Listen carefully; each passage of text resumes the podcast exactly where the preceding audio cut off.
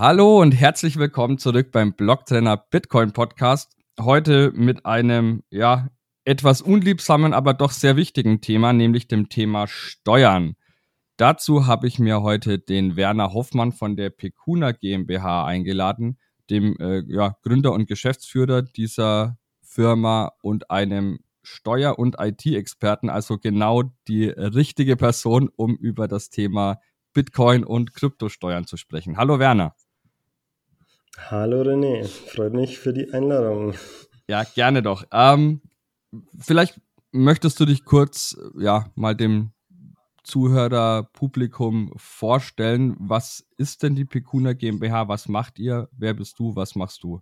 Und ja, Gerne, so weiter. Genau, um etwas Kontext zu geben. Warum sitze ich eigentlich hier bei dir?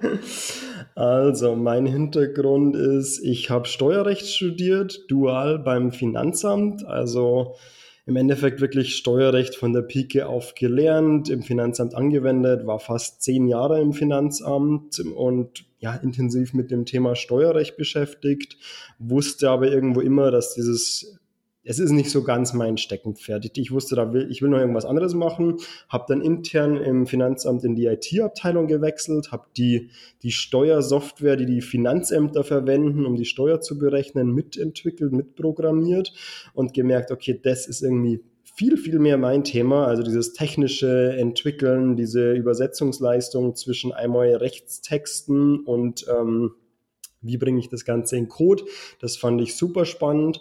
Habe dann begonnen, Informatik zu studieren an der LMU in München, um da wirklich auch mein, mein Wissen in dem Bereich auszubauen und zu vertiefen. Und da bin ich dann ähm, im Endeffekt über so ja, mit Kommilitonen, mit Studenten kam irgendwann jemand auf mich zu, meinte so, hey, du müsstest dich doch bestimmt für Bitcoin interessieren, wenn du da im Finanzbereich bist. Und er hatte absolut recht, habe mich dann da auch sofort ins Rabbit Hole begeben und ähm, ja, war total begeistert. Und dann kam irgendwann so 2017 der äh, der Bullrun von 2017, ein paar Gewinne realisiert und dann saß ich 18 an meiner Steuererklärung und habe gemerkt, puh, ich krieg's irgendwie nicht hin. Und das war dann so ein Aha-Moment für mich, wo ich mir dachte, okay, du arbeitest gerade beim Finanzamt, du hast Informatik studiert und du kriegst deine eigene Steuererklärung nicht mehr hin, nur weil du jetzt hier ein bisschen was mit Bitcoin gemacht hast. Und dann habe ich angefangen, mich da einzulernen, mich in das Thema zu vertiefen ähm, ja, mich einfach mehr und mehr damit zu beschäftigen. Das war damals noch ja, sehr früh alles, da gab es kaum Literatur, da wurde das wirklich noch unter so ein paar Steuerberatern im Bitcoin-Forum und so Sachen diskutiert.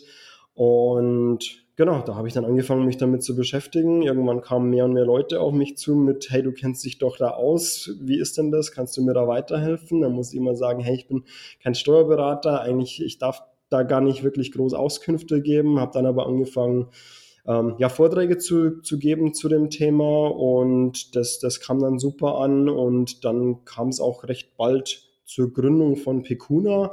Und was Pecuna jetzt macht, ist äh, Gutachten. Also wir machen eine technische Aufbereitung der Daten. Wir machen keine Steuerberatung, das müssen wir mal ganz klar unterscheiden. Da gibt es auch, ja, definitiv ist da ein Steuerberater qualifizierter dafür. Da fehlen mir auch ein bisschen das ganze Know-how ähm, für, für manche andere Themen. Aber dieses Thema Krypto und Steuern, da sind wir halt richtig, richtig fit. Und man kann uns so ein bisschen sehen, wie wir sammeln die ganzen Daten, schreiben das alles zusammen, schreiben Gutachten dazu, geben eine Stellungnahme dazu ab, was das Ganze unserer Meinung nach steuerlich ist. Das ist natürlich super fundiert und mit allen rechtlichen Fundstellen und Begründungen und sehr, sehr ausführlich. Und dann geht das Ganze entweder an den Kunden oder an den Steuerberater und der erstellt daraus dann die Steuererklärung, überprüft das Ganze nochmal und die geht dann ans Finanzamt. Genau. Du hattest ja jetzt gesagt, okay, du bist kein Steuerberater. Das ist nämlich ein wichtiger Punkt, den ich auch jetzt hier direkt am Anfang des Podcasts nochmal erwähnen wollte. Dieser Podcast ist natürlich nicht als Steuerberatung an sich zu verstehen. Äh, Steuern sind sowieso immer ein recht individuelles Thema und ja, das Hören einer Podcast-Folge, auch wenn wir hier jetzt einen Experten für das Thema Kryptosteuern sitzen haben, ersetzt natürlich nicht den ja, Besuch oder das Aufsuchen eines Steuerberaters. Von daher nur ein bisschen so als Disclaimer vorab. Aber spannend, ja, du hast also deine gesamte berufliche Laufbahn, wenn man so möchte, an der Schnittstelle zwischen IT und und Steuerrecht verbracht. Und ja, kann man absolut so sagen, genau. Genau.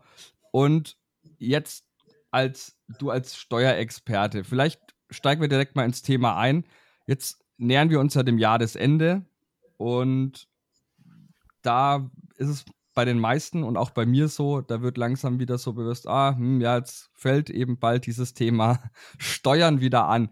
Gibt es vielleicht irgendwelche ja, Fristen oder so, die man sowohl als, ja, ich sage jetzt mal, Privathalter oder auch vielleicht als gewerblicher Halter von äh, Bitcoin und Kryptowährungen beachten sollte, jetzt äh, hinsichtlich des Jahresendes, ja. Mhm. Genau, also als wir da angefangen haben, uns auszutauschen und zu schauen, was sind denn so ein spannendes Thema, ähm, habe ich mir jetzt angefangen zu sammeln. Ja, ist eigentlich ein, ein, super spannendes Thema. Was ist denn so für, für den Jahreswechsel, für den Bitcoin- und Krypto-Nutzer alles wichtig zu wissen und habe da mal so ein paar Themen gesammelt. Wichtig ist zu wissen, dass die, die Einkommensteuer, die uns ja als Privatperson betrifft, ist eine Jahressteuer. Das heißt, die wird immer auf das Kalenderjahr genau berechnet. Daher ist der 31.12. schon ein wichtiges Datum weil sich ja zum Beispiel auch der, der persönliche Steuersatz ändern kann von einem aufs nächste Jahr und man kann da schon ein bisschen steuern, was will man jetzt noch in diesem Jahr und was will man vielleicht ins nächste Jahr verschieben. Vielleicht war das aktuelle Jahr einkommensmäßig nicht so gut oder ich weiß schon, im nächsten Jahr bekomme ich eine Gehaltserhöhung, da wird dann auch mein Steuersatz höher werden oder ich nehme ein Sabbatical oder irgendwas, werde ein paar Monate ohne Einkommen haben, dann ist der Einkommensteuersatz günstiger. Deswegen da, das ist so mein erster Punkt, den ich empfehlen würde. Wer noch vorhat, Gewinne zu realisieren, sollte sich überlegen, in welchem Kalenderjahr er denn voraussichtlich den günstigeren Einkommensteuersatz hat. Ist es noch dieses Jahr, dann am besten dieses Jahr realisieren. Ist es erst nächstes Jahr, dann nächstes Jahr realisieren. Genau. Obwohl Gewinne im aktuellen Markt ja sowieso wahrscheinlich spärlich gesät sind noch. Die, die meisten werden eher überlegen, ob sie Verluste realisieren. Und da würde ich direkt vielleicht nämlich gleich mal einhaken. Es ist ja auch immer so ein, ja, bekannter Lifehack, wenn man so möchte, dieses, ja, ich, ich realisiere jetzt Verluste, weil ich die dann irgendwie gegenrechnen kann. Ist das tatsächlich so oder ist das eher so ein Irrglaube?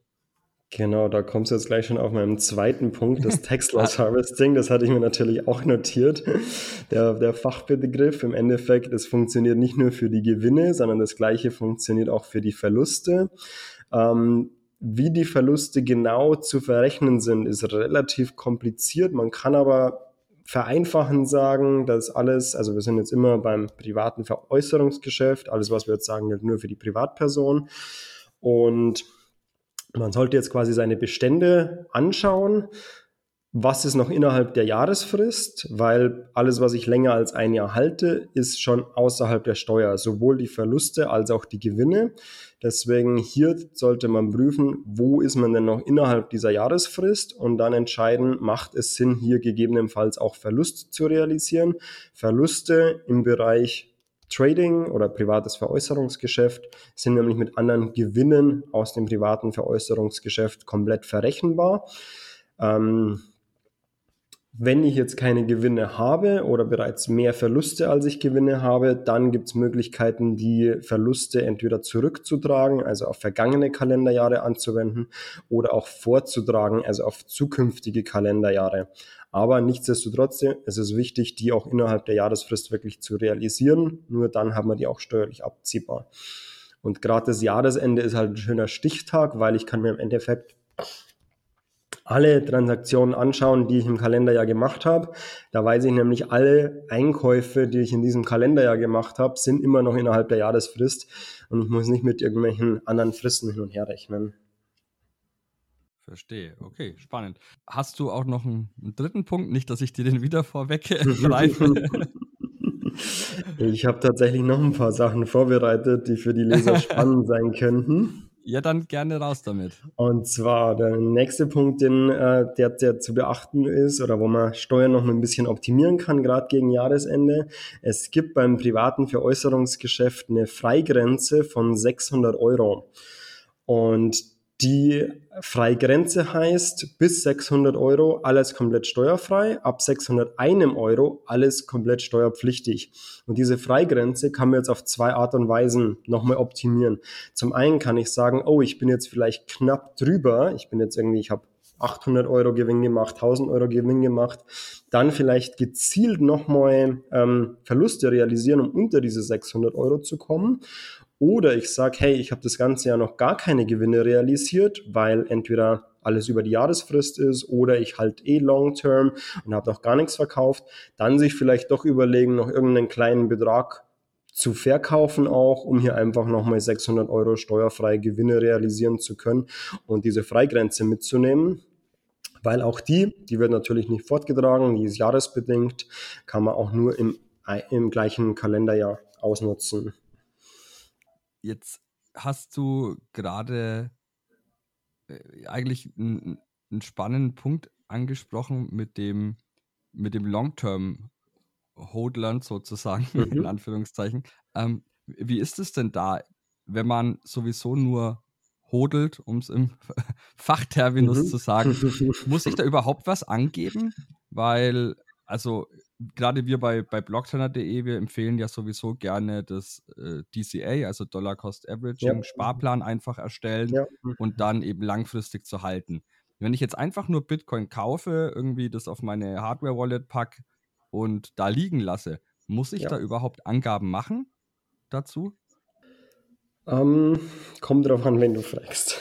also, ich hole ein bisschen aus, um einfach ein bisschen Kontext zu geben.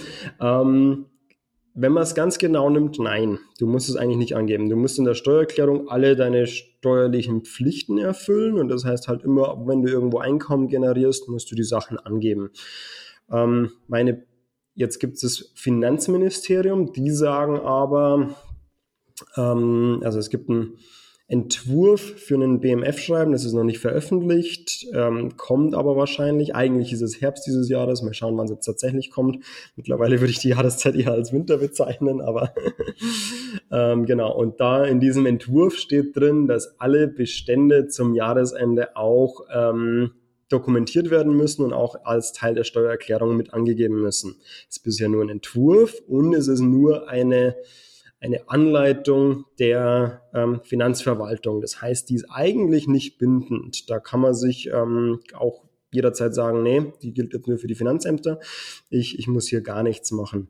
Meine persönliche Empfehlung ist immer, es anzugeben aus Compliance-Gründen, weil es so ist, alles, was das Finanzamt einmal wusste, kann im Nachhinein nicht mehr gegen dich ausgelegt werden. Und wir wissen einfach nicht, was in den nächsten Jahren noch kommt. Man muss sagen, der Space ist immer noch super neu. Es gibt Überlegungen für dieses und jenes. Das äh, Finanzministerium überrascht immer wieder mit Ansichten, wie man das Ganze denn versteuern könnte. Und wer weiß, Vielleicht kommt in den nächsten Jahren doch noch irgendwann raus, keine Ahnung. Es fällt nur die Kapitalertragssteuer. Und dann ist alles wieder ganz anders. Und dann gibt es die Jahresfrist gar nicht und solche Sachen. Und wenn ich dann sagen kann, ah, Moment mal, ihr wusstet das, ich habe das damals schon angegeben, dass ich die Einkünfte habe innerhalb der Jahresfrist, das war dem Finanzamt bekannt, dann bin ich fein raus. Gebe ich gar nichts an, kann das Finanzamt kommen und sagen, Moment mal, wir haben jetzt hier von, keine Ahnung, irgendeiner Centralized Exchange Daten von dir bekommen. Wir wissen, du hast da getradet. Ähm, und die nehmen wir jetzt als Grundlage für eine Schätzung und du musst dann doch Steuern zahlen und, und solche Sachen. Und deswegen, ich für Compliance-Gründe ähm, wird definitiv sagen, am besten einfach alles angeben, auch wenn es steuerfrei ist, auch wenn es nur Bestände sind, ähm, um da einfach auf Nummer sicher zu gehen. Das heißt auch Bestände, die ich jetzt meinetwegen schon irgendwie 2017 bis 2021 vielleicht ja. angehäuft habe, jetzt in, fürs Jahr 2022 einfach als Bestand angeben, weil man dann auf Nummer sicher geht, falls irgendwelche Änderungen. War ja erst, ich glaube, dieses oder genau. letztes Jahr in Österreich der Fall, wenn ich mich recht erinnere, genau. dass da auf einmal die Kapitalertragssteuer ähm, irgendwie rangezogen wurde. Und genau, da, es war schon eine Gesetzesänderung und es war auch angekündigt, aber genau, solche Änderungen können einfach passieren und wir, ja, wir stecken nicht drin und es ist einfach auf Nummer sicher gehen. Alles, was das Finanzamt weiß, man kann damit zumindest schon mal alles, was Steuerstrafrecht ist, definitiv ausschließen und sobald man einen Steuerbescheid hat, ähm, kann man auch sich darauf berufen. Der ist bindend für beide Seiten. Da gibt es nicht so viele Möglichkeiten, den zu ändern. Und wenn man jetzt sagen kann, hey, für diesen Steuerbescheid, da sind die Einkünfte mit null angegeben, ihr wusstet die alle, ich habe euch da eine Anlage geschickt, ich habe euch von irgendeinem Tracking-Tool oder von Bicuna ähm, die ganzen Transaktionen geschickt. Das war alles dem Finanzamt bekannt. Dann kann das Finanzamt nicht kommen und sagen, ah, wir haben jetzt aber unsere Meinung geändert. Jetzt hätten wir doch gern Bitcoin so und so versteuert und ähm, wollen da jetzt nachträglich irgendwelche Änderungen machen. Das geht dann nicht mehr. Wenn ich gar nichts angegeben habe und die bekommen irgendwo anders Daten her und das wird über die nächsten Jahre definitiv der Fall sein. Da gibt es gerade super viele regulatorische Themen, die sich da ändern von CARF und die OECD arbeitet da an einem Reporting und die Exchanges werden demnächst alle Daten auf Transaktionsbasis wirklich an, an ähm, die, die Behörden weiterleiten. Ähm, da das kommt alles raus. Das ist nur noch eine Frage der Zeit. Das weiter das spannende Thema, das du gerade ansprichst. Äh, CARF, das äh, für die Crypto ähm, Asset Reporting Framework, genau, ja, das genau. ist von der OECD. Ich kann da ein bisschen was erzählen. Ich bin da in der Arbeitsgruppe beim BMF mit dabei, also BMF, Bundesministerium der Finanzen.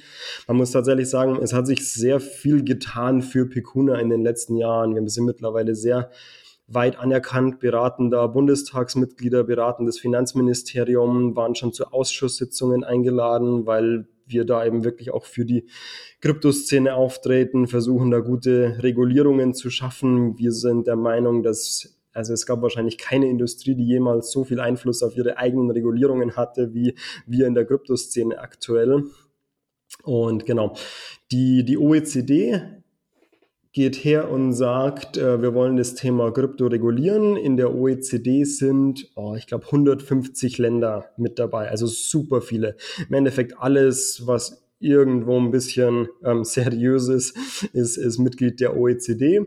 Und die OECD arbeitet gerade an der Richtlinie, was denn Centralized Exchanges reporten müssen an die jeweiligen Fachbehörden. Also gerade jetzt, ich sage mal, in eine in Deutschland regulierte Krypto-Exchange, Wen haben wir denn noch? Die, die, die Börse Stuttgart Digital Exchange, die BSDEX zum Beispiel, die muss, wenn CARF durch ist und eingeführt ist, dann an die wahrscheinlich BaFin berichten, das und das. Und die äh, Richtlinien werden gerade ausgearbeitet und leider muss man sagen, hat es ja, seit wir da mit dabei sind, es hat sich eher verschlechtert. Es wird mehr und mehr, was die an Daten wollen. Und wir sind aktuell bei einer Aussage, dass die wirklich auf Personenbasis einzelne Transaktionen haben wollen. Sprich, die BSDEX muss jede einzelne Transaktion, es gibt nicht mal irgendwie eine Minimum-Threshold, wo man sagt, über, weiß ich nicht, wir haben uns damals für über 10.000 Euro eingesetzt, dann hieß es irgendwann über 1.000 Euro, mittlerweile sind wir bei null, ähm, muss an, wahrscheinlich wird es in Deutschland die BaFin werden, an die BaFin gemeldet werden. Und dann hat die BaFin schon mal die ganzen Datensätze und zwar wirklich mit Steuer-ID und persönlichen Daten. Man muss ja da immer dieses ganze KYC machen. Also die haben ja wirklich alle Daten von der Personalausweisnummer über, über Namen und Wohnort sowieso. Und dann wird die BaFin hergehen und das erstmal an die deutschen Steuer Behörden weiter verteilen, dass es dann wirklich auch beim entsprechenden Steuerbeamten ist. Und jetzt gibt es innerhalb der Ministerien eine Arbeitsgruppe, wo es auch um den internationalen Datenaustausch geht. Also da werden natürlich auch viele Daten gesammelt von Nicht-Deutschen oder Daten von Deutschen, die im Ausland sitzen. Also jeder, der eine Binance Exchange, Kraken Exchange Account hat, ähm, ist jetzt im ersten Schritt von der CARF nicht betroffen, aber die Daten werden auch ausgetauscht zwischen den Ländern. Und spätestens dann, das wird dann wahrscheinlich ein Jahr Verzögerung haben, aber spätestens dann hat wirklich jedes Finanzamt Zugriff auf Transaktionsdaten, auf jede einzelne Transaktion, die auf einer Centralized Exchange gemacht wurde. Und ja, dann, dann ist das Thema Klingt irgendwie das Schwarzarbeit und Krypto ist nur für Steuerhinterzieher definitiv ähm, am Ende.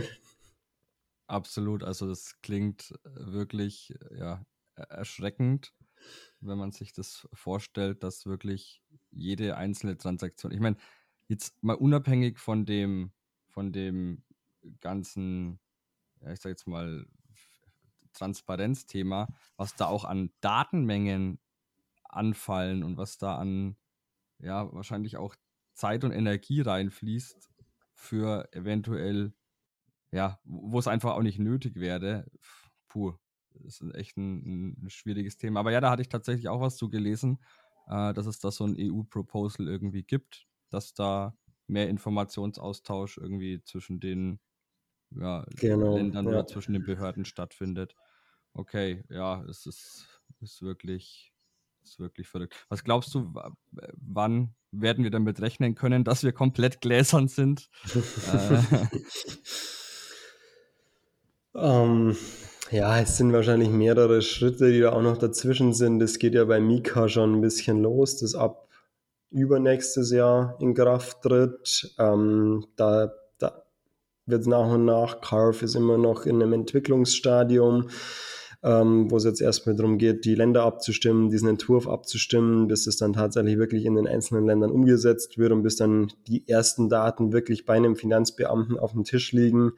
Ich sage mir, da sind schon noch drei, vier Jahre hin, aber nichtsdestotrotz, die Blockchain bietet da ja perfekte Möglichkeiten, auch die Vergangenheit nachzuvollziehen. Und sobald dann halt das Finanzamt, also Fachbegriff ist ein Anfangsverdacht hat, also sobald da die ersten Daten irgendwie da sind und wenn ich dann sehe, hey, ähm, der und der hat hiermit in dieser Höhe getradet, dann wird da das Finanzamt einfach nachfragen und dann ist halt die Ausgangslage sehr schwierig, weil ab dem Zeitpunkt bist du in der Verteidigungsposition. Das Finanzamt hat was gefunden und du musst dich jetzt rechtfertigen und das ist halt immer viel, viel schwieriger, wie wenn du proaktiv auf das Finanzamt zugehst, sagst, ich habe dahinter das gemacht, Steuern ist null, weil alles über ein Jahr gehalten wurde die haben schon mal Daten, dann kommt irgendwann diese Meldung rein, dann kann der Finanzbeamte seine Akte aufschlagen und sagen, ach, habe ich ja schon, ist ja schon da, perfekt, haben wir damals schon geprüft, ich mache einen Haken dran, das Ding geht in die Akten und fertig. Und der andere Fall wird halt, okay, ähm, wir haben jetzt neue Daten von dir, wir haben dann auch gar nichts von dir gesehen, dass du überhaupt uns irgendwas erklärt hast. Wir sehen aber, da sind höhere Summen getradet worden. Kann trotzdem alles steuerfrei sein, aber wir gehen jetzt einfach mal davon aus, da ist irgendwo Steuerhinterziehung im Spiel, wir öffnen ein Steuerstrafverfahren. Du hast dann nicht mehr die Möglichkeit, diese steuerbefreiende Selbstanzeige zu machen. Falls jetzt jemandem einfällt, uch, das ist das allererste Mal, dass ich zum Thema Steuern und Bitcoin was höre. Vielleicht muss ich mich da doch mal mit meinem Steuerberater beschäftigen. Ich habe das jetzt die letzten fünf Jahre schon falsch gemacht. Kann man da noch was richten? Ja, es gibt da noch Möglichkeiten, zum Beispiel diese gerade erwähnte strafbefreiende Selbstanzeige. Gibt es auch Experten, die sich wirklich auf das Thema und auch auf Krypto spezialisiert haben, die das da machen. Und da, da, kann man noch reparieren, aber nicht mehr, wenn das Finanzamt diesen Anfangsverdacht hat und selbst schon ermittelt. Ab da gibt es dann diese Möglichkeit nicht mehr. Wann verjährt denn Steuerschuld? Oh, nach zehn Jahren. Das ist lange da. Also Satoshi für seine ersten Mining-Einkünfte ist jetzt raus, aber ja. für uns alle anderen Normalos, die danach angefangen haben, wird es eng. okay, verstehe. Okay. Ja, hast du vielleicht noch ein paar weitere Fallstricke, die, ja, über die man so als 0815 Normalo Hodler, wenn man nicht gerade Satoshi ist, irgendwie stolpern, stolpern könnte? Genau. Ich habe noch ein paar Themen vorbereitet, einfach so als Best Practice zum Jahresende und seine Jahresroutine, die man da gut einbauen kann. Ähm, das sind auch so ein bisschen meine persönlichen Sachen, die ich immer gern mache am Jahresende. Also eine Sache, die ich immer mache am Jahresende. Ich gehe in alle Exchanges, Centralized Exchanges, bei denen ich angemeldet bin, melde mich einmal an. Zum einen ist es ein guter Test, ob die überhaupt noch funktionieren und ob ich da überhaupt noch freigeschalten bin und mache Screenshots von meinen Beständen, um auch im Zweifel irgendwas nach prüfen zu können oder nachweisen zu können. Es gibt ja keine Kontoauszüge und nichts und so kann ich zumindest mal einen Screenshot. Exchanges verschwinden vom Markt, wir sehen es immer wieder und auch kürzlich erst und dann sind auch die ganzen Daten weg und so kann ich zumindest mal, habe ich mir einen Stichpunkt in einem Jahr, wo ich sagen kann, okay, am, am 31.12. hier, da war das und das drauf oder da war nichts drauf und so weiter.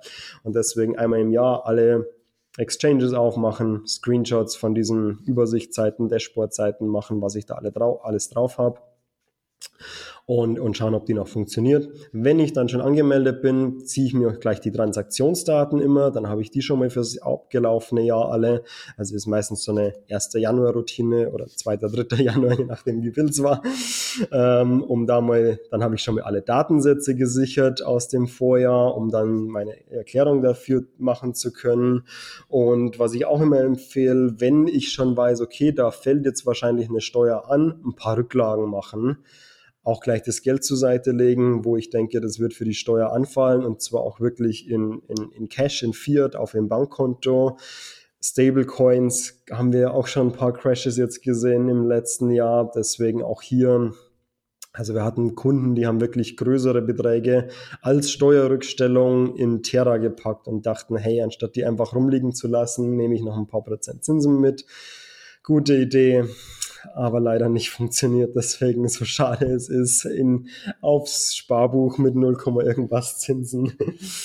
ähm, einfach um die zu haben. Das Finanzamt, auch wenn die Bestände weg sind, das Finanzamt will trotzdem das Geld und das tut dann richtig, richtig weh. Wenn die Bestände nicht mehr da sind und man dann ja im Zweifel Kredite aufnehmen muss, um Steuerschulden zu zahlen für Assets, die man nicht mehr mehr hat. Also ist das nicht auch tatsächlich beim, beim Trading oder zumindest beim, ich sag jetzt mal, mhm. Daytrading auch immer so ein, so ein häufiger Fallstrick, dass man, äh, also mein, mein laienhaftes Verständnis mhm. war so, dass ich, wenn ich jetzt viel trade, auf jeden einzelnen Trade der theoretisch Steuern zahlen müsste und jetzt mhm. schmiert zum Jahresende hin der Kurs vielleicht komplett ab und ich hatte zwar zwischendrin viel Gewinne mit Trading erwirtschaftet, meine Bestände sind aber ja in den Keller gerauscht. Ich habe irgendwie 90 Prozent ja. Verlust oder so.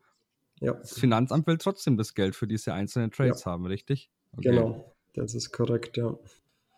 Gerade die, also es macht Sinn, immer so, ein, so einen kleinen Prozentsatz für die Steuern auf die Seite zu legen von jedem Trade.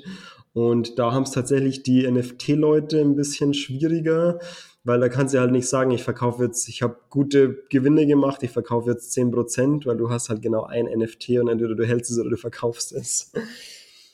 Das ist ärgerlich.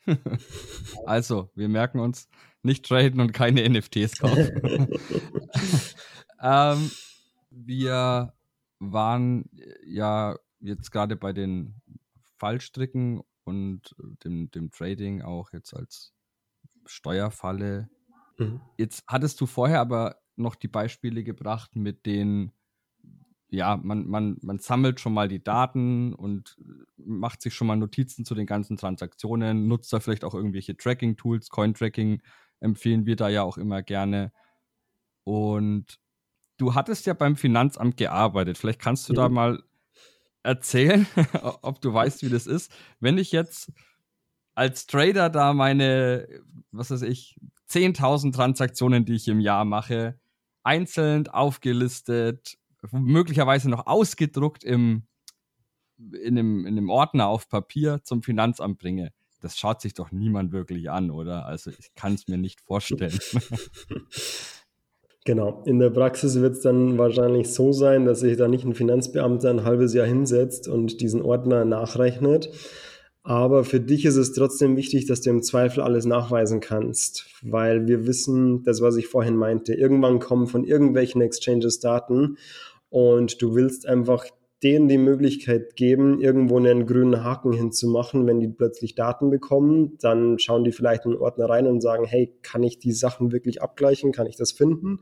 Ah ja, okay, ich habe hier, keine Ahnung, ich sage jetzt einfach mal ganz pauschal Kraken, äh, diese eine Transaktion bekommen über meine ganzen Quellen, OECD und CAF und BaFin und wo auch immer die Sachen alle herkommen und kann ich die Transaktion in den Daten finden und dann sollte die halt irgendwo auffindbar sein und genau dafür ist dann dieser Ordner da, dass ich dann sagen kann, ja, die, die Transaktion ist da. Genau. Man muss auch sagen, die Finanzämter rüsten auf, also die beschäftigen sich mit dem Thema, die, die suchen aktiv nach Leuten intern, die sich damit beschäftigen. Manche Bundesländer haben schon so Zentralstellen eingerichtet, wo dann jeder Fall mit Krypto nicht mehr von einem ich sage normalen Finanzbeamten bearbeitet wird, sondern die eine eigene Abteilung dafür haben, die nur Kryptofälle machen. Also auch hier, man muss sagen, die, die bauen schon ein Verständnis auf. So der Durchschnittsfinanzbeamte, klar, der wird sich nicht damit beschäftigen. Ähm, ja, Aber deswegen, man darf sich hier auch nicht ganz in, in sicheren äh, Seiten wiegen, weil das Finanzamt halt zum einen sehr, sehr lange Zeit hat. Wir wissen nicht, was die nächsten zehn Jahre passiert. Das Tooling wird sich verbessern, die Regulatorik macht gewaltige Schritte. Ähm, irgendwann wird es auch für die Finanzämter sehr viel einfacher sein, zumindest zu überschlägig Gewinne zu sehen, wo könnten die irgendwo sein, wie groß könnte das sein, passt es ungefähr. Und dann haben die halt die Möglichkeit, hier recht lange zurückzugehen in die Vergangenheit einfach auf eurer Website steht ja Steuerreporting für Kryptowährungen ist ein Chaos oder so, hatte ich vorhin gelesen. es scheint ja so, als wäre es nicht nur für die, äh, ja, die, die Seite des Reporters, also für uns ja. Privatleute oder auch Unternehmen ja. ein Chaos, sondern auch tatsächlich fürs Finanzamt auch noch ein bisschen ja. Chaos und chaotisch zu sein. Ja, fragt sich nur, ob das dann äh, ja zugunsten oder zu, zu, wessen Gunsten es dann chaotisch ist. Meistens wahrscheinlich nicht zu unseren Gunsten, würde ich jetzt mal vermuten. Aber ja, wird sich zeigen. Ich würde gerne noch ein, zwei, drei ja, Beispiele oder was heißt Beispiele, Fälle sozusagen vielleicht mit dir besprechen. Zum einen das Thema Lightning Notes, weil da ist auch oft so das Hörensagen, dass das ein steuerlicher Albtraum ist. Man gerade wenn man jetzt eine Lightning Node als, als Routing Node betreibt und Transaktionen über seine eigene Node an andere Nodes weiterleitet und dafür eine kleine Gebühr bekommt. Wie sieht es denn da aus mit der Versteuerung? Das ist, das klingt ja auch tatsächlich sehr chaotisch. ähm, das, das müsste man ja auch alles einzeln eigentlich mitdokumentieren, richtig? Mhm. Ähm, beim Betreiben von der Lightning Node ist es wahrscheinlich sogar so, dass das Ganze ein Gewerbebetrieb darstellt. Das heißt, man hat da nicht nur die Dokumentationspflichten, sondern auch einiges mehr an Pflichten, was da alles so auf einen zukommt. Also man müsste da ein Gewerbe anmelden, braucht einen Gewerbeschein. Ähm, hat auch ein paar positive Seiten, gerade so Sachen wie Abzug von irgendwelchen Aufwendungen, Verlustverrechnung gibt es mehr Möglichkeiten und solche Sachen. Aber es ist tatsächlich ein, ein Riesenaufwand. Also es ist so, dass das Finanzamt hier die Einschätzung hat, also einmal Mining ist gewerblich, dann hat das Finanzministerium den Begriff des Forging eingeführt. Forging ist eigentlich, was wir in der Kryptoszene allgemein als Staking bezeichnen. Staking hat aber jetzt ein bisschen so Überhand genommen und wird für alles Mögliche verwendet. Und daher wurde von BMF ein neuer Begriff eingeführt, das Forging. Und da geht es um die aktive Blockbildung. Also wer ähm, ja selber eine Node betreibt, die wirklich diesen Proof of Stake Algorithmus aufführt und dadurch neue Blöcke generiert werden, dann ist das Ganze Forging und damit auch gewerblich. Also auch hier ist man relativ schnell in der Gewerblichkeit. Staking, so eine Staking-Node aufzusetzen, ist jetzt kein so großer Aufwand. Und genau das Gleiche auch mit einer ähm, ja, Bitcoin Lightning Node. Wir kennen es mit einer ähm, nach wie heißt mit Raspberry Pi, ist es doch ja relativ schnell gemacht und kein, kein großes Thema, braucht kein großes Spezialwissen mehr. Und auch hier ist man plötzlich im, im Thema der Gewerblichkeit. Dann geht es darum, ich muss ja bei Lightning auch was einzahlen auf meine Node. Das ist dann notwendiges Betriebsvermögen. Wenn ich die Lightning Node dann schließe, dann ist es plötzlich eine Betriebsaufgabe. Ich muss dann alle stillen Reserven versteuern. Also da kommen ganz, ganz viele Themen auf mich zu. Was eigentlich echt schade ist, weil ich bin selber großer Befürworter und wenn ich nicht wüsste, was steuerlich alles auf mich zukommt, hätte ich definitiv eine Lightning Note. Okay, da werden wir jetzt wahrscheinlich die ein oder anderen Ohren groß aufgehen bei uns in der Community, die dazuhören. Mhm. ähm, weil natürlich das schon auch ein, ein großes Thema bei uns in der Community ist. Ich glaube, äh, also Roman hat zwei oder drei Videos zu Lightning Notes schon gemacht, die ja. wahrscheinlich insgesamt irgendwie irgendwas zwischen 50 und 100.000 Menschen gesehen haben. Und wenn man dann jetzt hört, okay, man könnte da theoretisch sogar irgendwie ein gewerbliches äh, ja, Tun reinrutschen, ist es schon auf jeden Fall, ja, spannend zu hören. Auch wenn es, aber ich meine, im Endeffekt, es geht da ja für die meisten von, von, ähm, von uns Normalos geht es da ja wirklich um kleine Beträge. Wahrscheinlich werden die wenigsten mit ihrem, mit ihrer Lightning Note mehr als, was weiß ich, 10 Euro im Jahr machen. ist es dann nicht so, dass das ja. vielleicht als ja so geringfügig einfach vergessen werden genau, könnte? Da können wir nochmal eine komplette Episode drüber machen.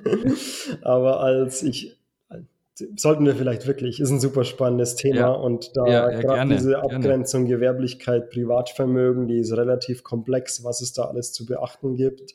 Ähm, für alle, die wir jetzt geschockt haben und im Vorweihnachtsfrieden gestört haben, ja, es gibt Möglichkeiten da rauszukommen und gerade ähm, was du jetzt angesprochen hast, es gibt leider keine so Untergrenze, wo man sagen kann, hey, alles unter 100 Euro oder sowas ist dann doch wieder steuerfrei. Aber es gibt Möglichkeiten zu sagen, so, hey, eigentlich, ich habe hier gar nicht die Möglichkeit, einen Totalgewinn zu machen. Dann komme ich in ein anderes Rechtsgebiet wieder rein. Und ich sage mir, so eine Anschaffung von so einer Node und Stromkosten und Internetkosten, die darf ich ja da alles dazu rechnen. Und da kommen wir dann schon relativ schnell in so eine Verlustzone, wo man auch sagen muss, ja, auch dauerhaft, das ist jetzt nicht so, dass das im ersten Jahr Verluste macht, gibt es ja viele Gewerbebetriebe, die erstmal Anfangsverluste machen und dann die nächsten Jahre halt super viele Gewinne, dass man schon sagen kann, okay, man kann da auch eben die nächsten Jahre ist absehbar, dass es kein Gewinn ist, dann kann man sagen, es fehlt an der sogenannten Gewinnerzielungsabsicht, dann ist man juristisch gesehen in der Liebhaberei und damit ist das Ganze dann kein Thema für die Steuererklärung. Es ist dann quasi ein Hobby, das irgendwie so ein bisschen Geld abwirft, sage ich jetzt mal. Genau, ich glaube, so wird es auch wahrscheinlich, also aus dem Bauch heraus würde ich sagen, 99 Prozent der Leute wird es auch tatsächlich eher genau das sein. Ein Hobby, das halt vielleicht mal ein paar Euro im Jahr abwirft, ja, aber ja. eben nicht irgendwie nennenswert ist. Zu dem Thema, ja, Grenzbeträge würde ich, oder ich weiß nicht, wie ich es richtig nennen soll. Da hätte ich mal noch eine, eine Frage, weil in den USA ist es gerade so, da wird im Zuge der neuen Gesetzgebung hinsichtlich eben äh, Kryptowährungen darüber diskutiert, dass es da, ich glaube, aktuell 500 Dollar oder so sind geplant, dass Transaktionen eben bis 500 Dollar nicht steuerpflichtig sind, gerade um eben den, ja, den, den alltäglichen Nutzen von Kryptowährungen zu fördern, dass man sagt, okay, ich ziehe jetzt mit meinem ja, mit meinem Lightning Wallet los, da habe ich irgendwie 100 Euro drauf und dann mache ich jetzt noch meinen alltäglichen Einkauf damit. Rein theoretisch wäre in Deutschland ja noch angenommen, die Coins, die auf dem Lightning Wallet sind, sind noch nicht älter als ein Jahr mhm. oder halt nicht länger in meinem Besitz als ein Jahr, wäre das ja alles ein steuerpflichtiger Vorgang. Weißt du aus deinen Gesprächen mit dem BMF irgendwie, ob da was Ähnliches geplant ist in Deutschland, dass da auch sowas kommt oder eher nicht? Genau. Ähm, also du hast absolut recht. Es ist genauso, wie du es gesagt hast. Jeder Betrag noch so klein ähm, ist grundsätzlich mal steuerpflichtig. Ähm, auch das Verwenden gilt als Tausch und ist damit auch ein, eine Veräußerung. Ähm, eine kurze Anekdote, ich hatte kürzlich Geburtstag und war auch in der Bitcoin-Bar und habe natürlich auch die Möglichkeit genutzt, mit Lightning zu bezahlen und da ein paar Mini-Gewinne realisiert. Äh, das war einer der wenigen grünen Tage, die wir deutlich mal hatten und hatte irgendwie auch ein, zwei Tage davor für genau diesen Zweck Bitcoin gekauft, um dann damit bezahlen zu können und eben nicht meine, meinen Hodel-Stake angehen zu müssen. Und genau, diese, weiß ich nicht, 15 Euro müssten jetzt auch in meine Steuererklärung, gibt da keinen Mindestbetrag. Ähm, es gibt ein Urteil, das viele verwenden für diese Argumentation, dass das Verwenden von Kryptowährungen nicht zur Steuerpflicht führt. Das kann man machen, ist aber ja halt Argumentation aktuell. Da gibt es keinen wirklichen Rechtsanspruch drauf, dass es tatsächlich so umgesetzt wird. Da ging es um jemanden, der einen Geldbetrag in die USA geschickt hat, um dort, ein, ich glaube, ein Investment ma zu machen. Dann hat sich der US-Dollar-Euro-Kurs geändert. Ähm, das Investment kam nicht zustande. Er hat die US-Dollar wieder oder es kam zustande. Nee, ich glaube, er hatte die US-Dollar dann wieder verkauft und zurückgeschickt und dann mit einem ähm, kurzfristigen Gewinn gemacht. Und da hieß es dann so, nee, ähm, die waren ja zur Verwendung geplant. Der wollte die ja tatsächlich investieren und damit ähm, entsteht hier keine Steuerpflicht. Auch wenn ich jetzt mir US-Dollar kaufe, um in die USA zu fliegen und dort dann ja halt mein, mein Hotel zu bezahlen, mein, mein Essen zu bezahlen etc., wäre ja eigentlich die gleiche Rechtsgrundlage. Auch hier muss ich nicht für jedes Mal, wenn ich dann ein paar Euro ausgebe, mir berechnen, ob sich der Wechselkurs in der Zwischenzeit geändert hat und dann Centbeträge ans Finanzamt melden. Also es gibt hier Möglichkeiten, die sind aber noch nicht weitläufig anerkannt, auch eher so ein Nischenthema, muss man ganz klar noch sagen, nachdem es ja doch recht überschaubar ist, wie viel Zahlungen da gemacht würden. Aber ich finde, es sollte sich definitiv was ändern, das ist meine persönliche Meinung. Ähm, aus Regierungskreisen hört man aktuell, ja, man sollte da was machen, aber wir warten jetzt erstmal ab, was auf EU-Ebene so passiert. Und wenn wir das dann in Ländergesetze umgesetzt haben, dann schauen wir, wo gibt es denn noch Regelungslücken und die passen wir dann an. Also ich gehe jetzt davon aus, da wird jetzt nächstes Jahr wahrscheinlich relativ wenig passieren. Und vielleicht im Jahr darauf, ich sehe es aber als große Chance, im aktuellen, in der aktuellen Regierung haben wir ja das Finanzministerium und der FDP-Führung, die da ja relativ offen dem Thema Kryptowährung gegenüberstehen. Auch wenn Lindner sagt, er besitzt keine Kryptowährungen, ähm, traue ich es doch der FDP am ehesten zu, hier eine ähm, positive, und positiv heißt in erster Linie mal ähm, für, ja, anwenderfreundliche Regulierung zu machen. Also ich sage gar nicht, muss alles komplett immer steuerfrei sein, aber zumindest so mal einfach darzustellen, dieses ganze Compliance-Thema, äh, das halt einfach super, super aufwendig ist zu vereinfachen. Da gäbe es durchaus Möglichkeiten. Ähm, wir haben auch ein paar Ideen, mit denen wir uns versuchen, in der Politik einzusetzen und mal Gehör zu finden. Ähm, aber ja, ist relativ langsam. Also ich muss, du hast vorhin Österreich angesprochen, ich bin kein großer Fan vom österreichischen Modell, weil diese Kapitalertragssteuer, erstmal, es ist eine gute Idee, aber die findet halt nur Anwendung, wenn du bei einer österreichischen Exchange tradest und wenn du Österreicher bist. Und im Endeffekt ist das halt eine Spezialregelung, die nur auf Bitpanda anwendbar ist. Und daher schon sehr Einzelfall. Und wenn ich Österreicher bin und sage, ich will keine Kapitalertragssteuer zahlen, dann verwende ich halt einfach eine andere Exchange, die Österreich nicht mehr regulieren kann. Deswegen ist es super leicht zu umgehen. Es ist der gleiche Aufwand, was das Reporting angeht, weil ich muss trotzdem meine Anschaffungskosten kontinuierlich mitschleifen und mitberechnen. Ich muss jeden einzelnen Trade trotzdem reporten, auch wenn ich die Gewinne nur zahlen muss, sobald ich wieder in Fiat zurückgehe. Das heißt, hier Klar, da gibt es eine Vereinfachung, aber was das ganze Reporting angeht, eigentlich keine echte Vereinfachung. Meiner Meinung nach bräuchten wir irgendwas wie ähm, ja, eine Bestandsbesteuerung. Ich sage einfach am 31.12. mein gesamter Bestand an Krypto ist 100.000 und dafür bezahle ich einen Fixbetrag. Und alles, was in der Zwischenzeit passiert, ja, muss ich nicht mehr reporten. Das Modell gibt es auch schon. In den Niederlanden wird es so gemacht, wo einfach das Vermögen besteuert wird als Teil oder bestimmte Sachen sind von der Einkommensteuer ausgeschlossen und dafür gibt es eine pauschale Einkommensteuer auf diese Vermögenswerte und da gehört Krypto auch dazu.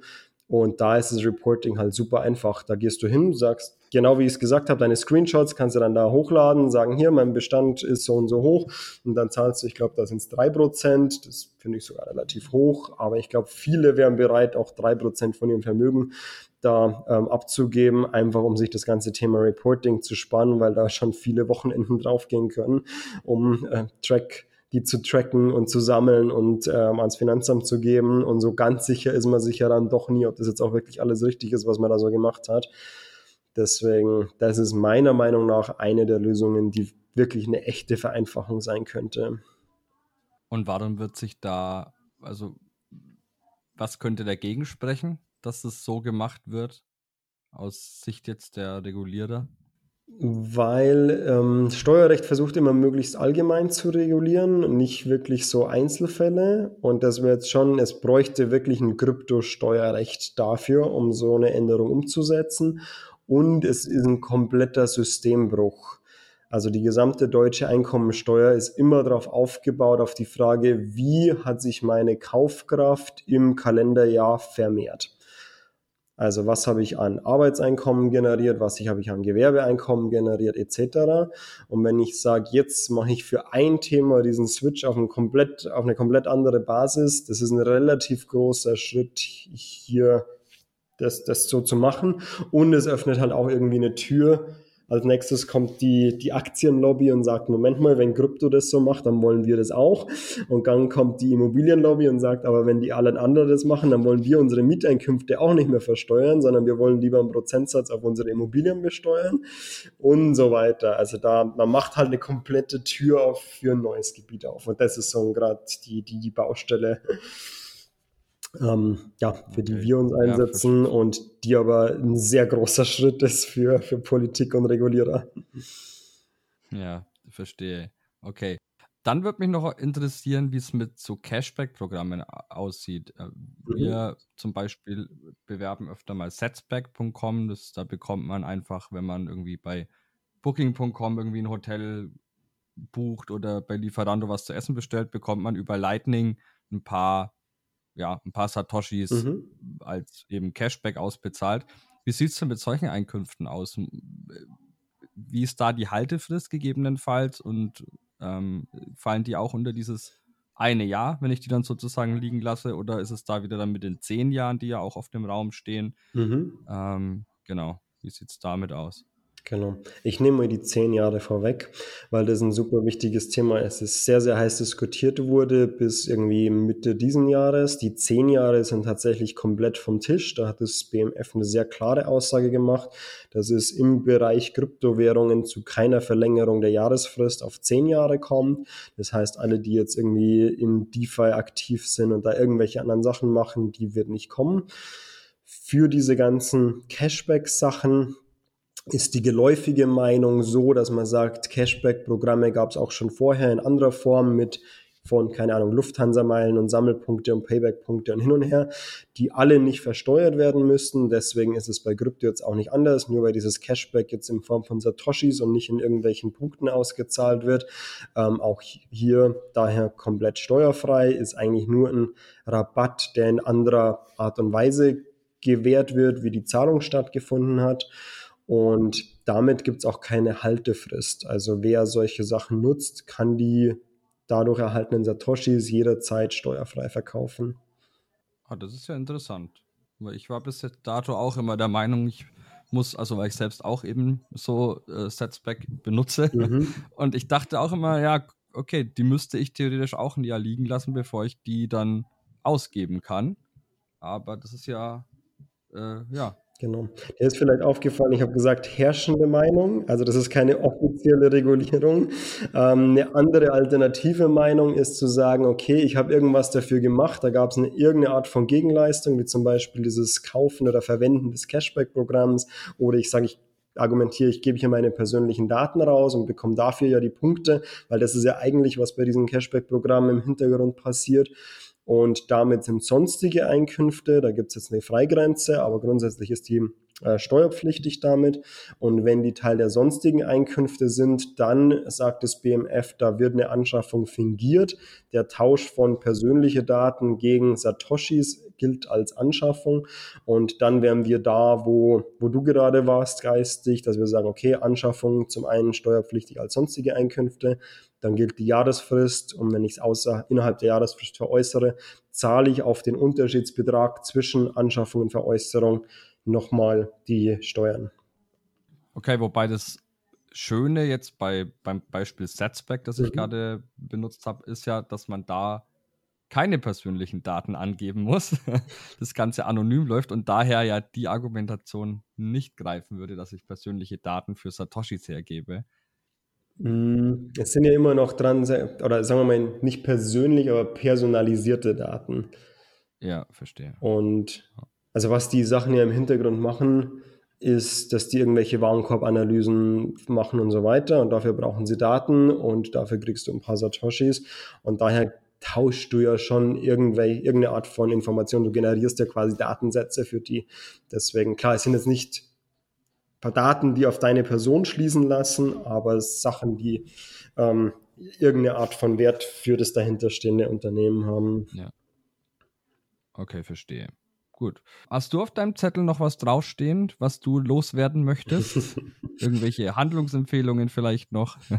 genau. Ähm, vielleicht einfach nur noch mal so ganz allgemein zusammengefasst. Also für, für mich persönlich finde ich es wichtig, immer den Leuten mitzugeben, äh, schaut auf das Thema Steuern, es ist wichtig. Ich habe so viele Kunden, die böse Überraschungen erleben. Beschäftigt euch ein bisschen damit. Es hilft leider nichts. Es gehört einfach zu Krypto dazu, damit, dass man sich auch mit dem Thema Kryptosteuern ein bisschen beschäftigt ähm, wisst so ein bisschen, was auf euch zukommt, dass ihr keine bösen Überraschungen überlebt. Die gibt's leider immer noch viel zu häufig im Kryptobereich. Und genau, wenn ihr euch, wenn ihr bis hierhin gehört habt, dann habt ihr den quasi eh schon erfüllt, meinen Wunsch.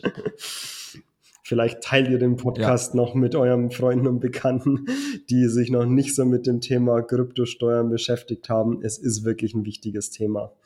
Würde mich natürlich auch freuen, wenn ihr den Podcast mit euren Freunden und Verwandten teilt.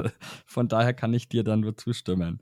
Ja, dann, äh, Werner, vielen Dank auf jeden Fall für die ja, wirklich hilfreiche Aufklärung. Also ich habe mhm. auch, obwohl ich mich jetzt auch schon die letzten Jahre immer mal wieder damit befasst habe, wieder ein paar neue interessante Punkte erfahren, die ja. mir definitiv weitergeholfen haben. Ich ho hoffe, euch Zuhörern da draußen hat diese Folge auch weitergeholfen. Wie gesagt, wir wollten jetzt hier mal einen groben Überblick geben. Äh, geht trotzdem zu eurem Steuerberater, wenn ihr einen habt. Falls nicht, sucht euch einen.